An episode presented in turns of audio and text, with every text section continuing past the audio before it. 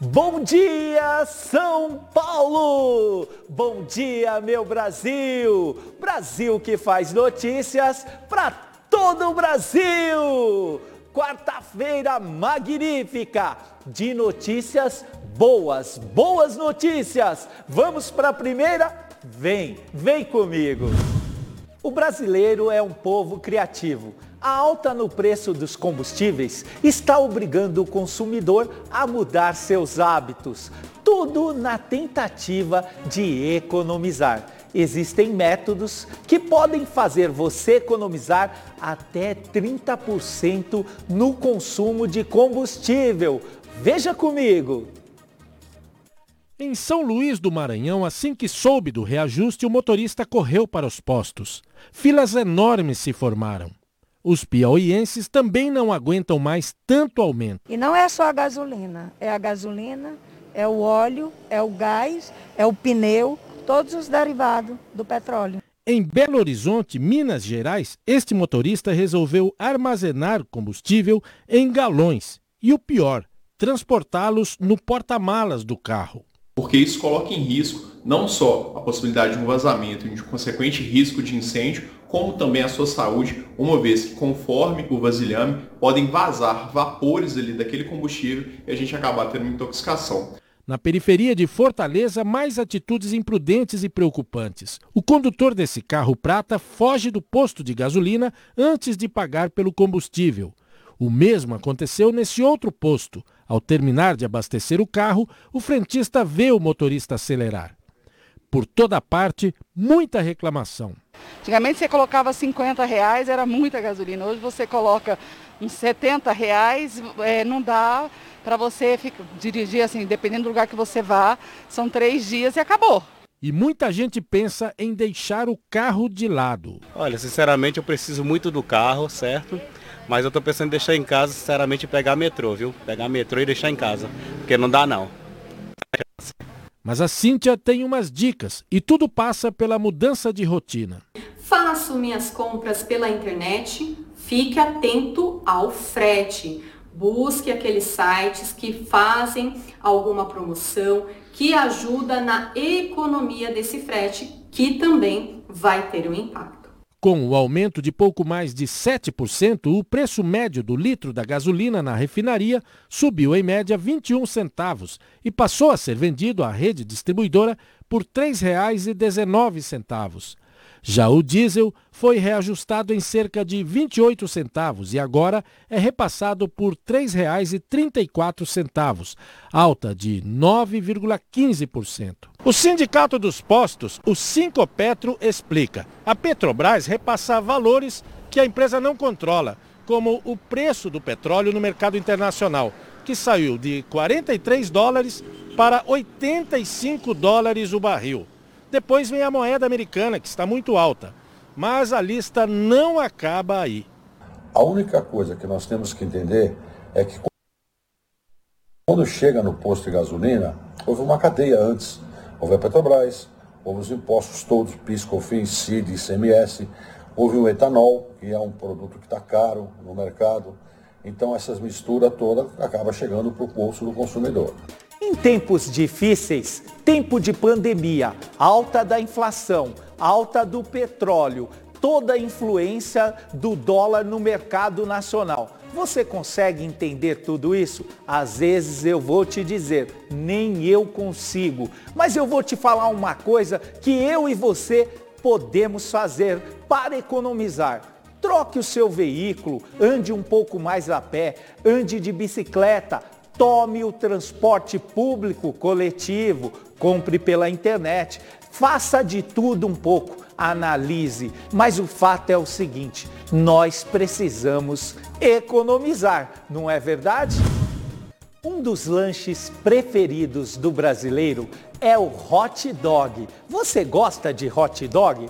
O sanduíche é bastante popular nos parques, nas praças, mas como tudo na vida, é preciso consumir com moderação. Você sabia que a pessoa que come cachorro quente pode ter a vida reduzida em 36 minutos? Isso mesmo. É que o hot dog tem uma composição nociva à saúde. A pesquisa foi feita nos Estados Unidos. Tradicional, completo ou especial com duas salsichas. Pagamento no débito, crédito ou Pix. Em Osasco, a capital do cachorro-quente, para onde se olha tem um vendedor de hot dog e alguém devorando essa verdadeira refeição. Olha só esse que está sendo preparado. Os ingredientes vão ocupando todo o espaço de uma marmita até ela ficar assim, ó. Para quem é esse? Para mim mesmo. Você vai comer os dois? Opa, tranquilo. O Wellington todo dia come um e até já decorou a composição do cachorro quente preferido. Salsicha, tem batata palha, cheddar, catupiry, purê, queijo ralado. Tem algumas coisas que eu não gosto, né? Milho, mostarda, mas de resto eu como tudo. Todo mundo gosta, mas o problema é que essa delícia pode custar caro à saúde. Um estudo feito na Universidade de Michigan, nos Estados Unidos, revela que comer um cachorro-quente pode reduzir o tempo de vida de uma pessoa. De acordo com a pesquisa, cada vez que a pessoa manda para dentro um bichão desses, perde 36 minutos de vida. Cada ca cachorro quente que a gente come pode diminuir o tempo de vida da gente em 36 minutos. Ixi, muito, né? E agora? E agora? Agora me pegou.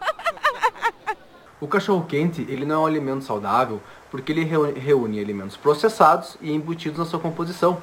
Além da salsicha, nele a gente conta o pão, que é feito de farinha branca, e o ketchup e a maionese, que são molhos industrializados. O estudo avaliou e classificou mais de 5.800 alimentos. De acordo com o risco que os produtos usados para fazer o sanduíche causam à saúde das pessoas. A salsicha, por exemplo, é uma vilã. Tem grande quantidade de sódio que prejudica os rins e aumenta a pressão arterial. Assim que soube da pesquisa, a Isabela prometeu mudar os hábitos alimentares. Preciso mudar, eu preciso melhorar a minha alimentação. Depois dessa informação, você comeria um cachorro quente? Eu já não comia, agora não como mais. Nem tudo está perdido. A mesma pesquisa mostra que quem trocar 10% de carne bovina ou carnes processadas por frutas, vegetais, nozes, legumes e frutos do mar pode ganhar até 48 minutos a mais de vida por dia.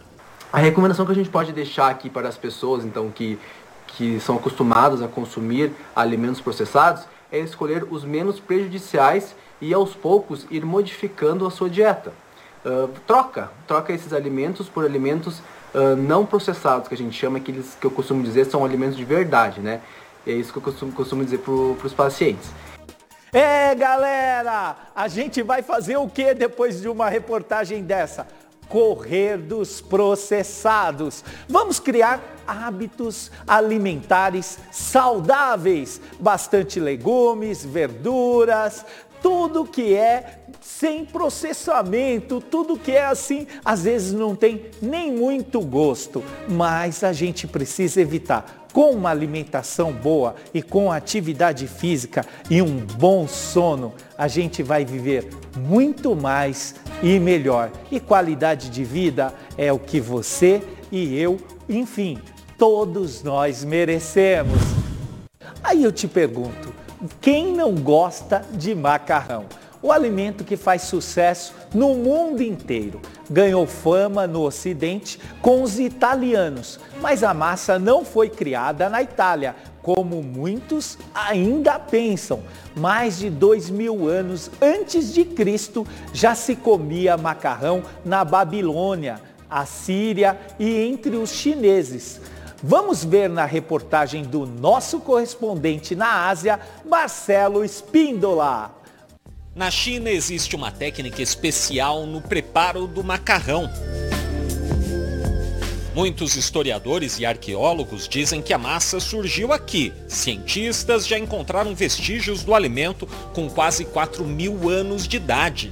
Mas na verdade ninguém sabe direito quem inventou o famoso macarrão até a versão mais comum de que foi o explorador de Veneza Marco Polo quem levou a iguaria da China em 1265 para a Itália é colocada em dúvida.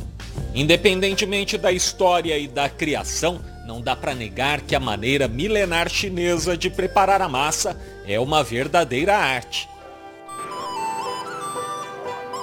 Eu vou mostrar para vocês agora essa loja onde se fabrica o macarrão.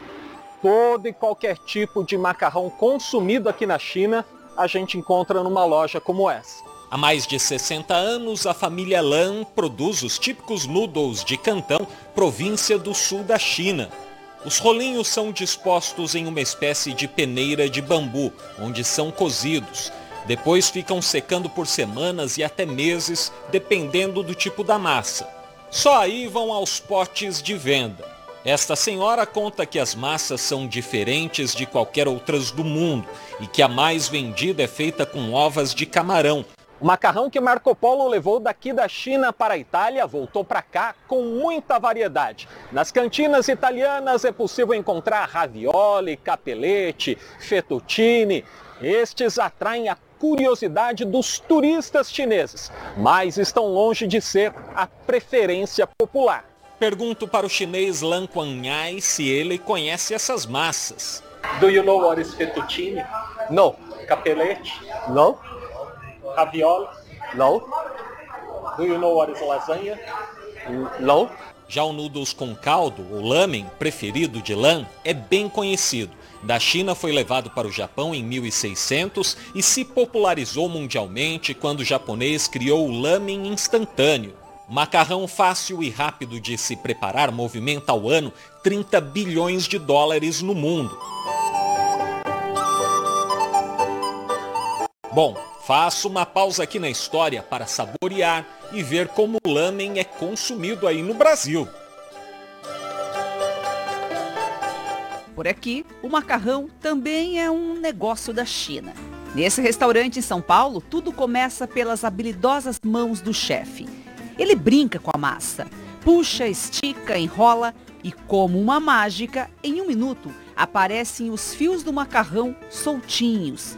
Xiao Weiyan trouxe a técnica milenar para cá há 20 anos. Um chefe, na verdade, é um showman, né? É uma coisa atrativa do restaurante, onde, onde o cliente pode vir pedir um macarrão e ver o chefe fazendo ele manualmente. Agora é só preparar um dos vários pratos que tem a massa como ingrediente principal, de ensopados ao tradicional yakisoba. A gente vem aqui pelo menos uma vez por semana, sempre nessa mesa, mesmo pedido, é bem, bem padronizada a coisa. O Brasil é o quarto maior consumidor de macarrão, segundo a associação que representa o setor.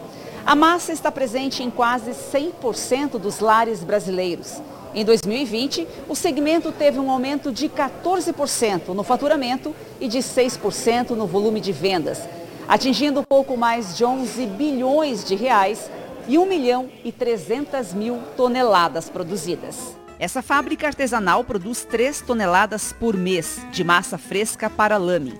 A receita é originária do Japão e não leva ovo. O segredo está na água. A gente tem todo o controle né, da alcalinidade, porque na substituição do ovo né, nós usamos o kansui, né, que é uma base da receita do, do macarrão de lamen, que é para justamente ele dar liga na, na massa. Né. O mercado está aquecido. A previsão é de crescimento nas vendas. Deveremos crescer em 2021 cerca de 6%. Apesar do grande mercado interno, também exportamos. Foram 24 milhões de, de dólares em 2020, 150% maior do que 2019, 29 mil toneladas, principalmente para a América do Sul, como a Venezuela. E a explicação para isso está na ponta da língua do brasileiro. É aquele prato que nunca pode faltar, né? E é fácil de fazer, rápido.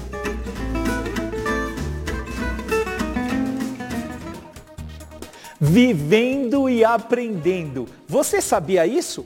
Para mim, que sou descendente de italiano, eu tinha certeza, absoluta certeza, que o macarrão foi criado na Itália. E os descendentes de italianos como eu ficam contando papo que o melhor macarrão, a melhor massa é italiana. Olha onde foi criado o macarrão, na Babilônia, na China, antes de Cristo. Fatalmente o Império Romano foi lá e aprendeu como faz. O fato é que não importa quem criou.